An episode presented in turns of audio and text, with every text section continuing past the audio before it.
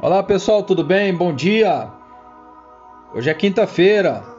Não se esqueçam que às 19h30 iremos encerrar o ciclo de estudos, palestras e reflexões a respeito de uma vida equilibrada, como alcançar uma vida leve, com as contas em dia, né, pessoal? Organizando a nossa economia financeira. Foram diversos encontros aí discutindo planilhas, discutindo investimentos, discutindo como organizar a nossa casa. E hoje vamos discutir o que as escrituras têm a dizer para nós de orientação. Sobretudo, é, eu queria deixar com vocês um texto da segunda carta que o Paulo escreve ao povo de Corinto. Versículo 8 ele diz o seguinte: E Deus é poderoso para fazer que lhe seja acrescentada toda a graça, para que em todas as coisas em todo o tempo, tendo tudo o que é necessário, vocês transbordem toda boa obra.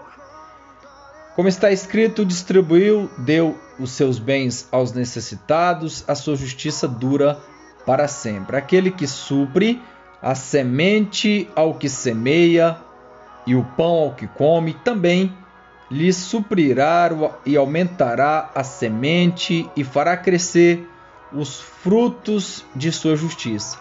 Vocês serão enriquecidos de todas as formas, para que possam ser generosos em qualquer ocasião, e por nosso intermédio a sua generosidade resulte em ação de graça a Deus. Então, pessoal, logo mais às 19 horas e 30 minutos. Vamos juntos. Faz um esforço aí, minha gente. Organize a sua a sua agenda, não faltem, será bastante relevante o debate, a discussão e oração em torno de uma vida limpa, leve e organizada. Então, fica aí este texto de Corinto, fica aí o texto de, da carta de Paulo ao Timóteo, que também discute bastante a ideia de que nada trouxemos para este mundo e dele nada podemos levar. Por isso, tendo que comer, e com que vestir-nos, estejamos com isso satisfeitos. Que haja um equilíbrio em nós, pessoal. Vamos discutir um pouco sobre isso. Logo mais, 19h30. Um lá, ótimo dia para todos vocês. Fiquem bem e até mais.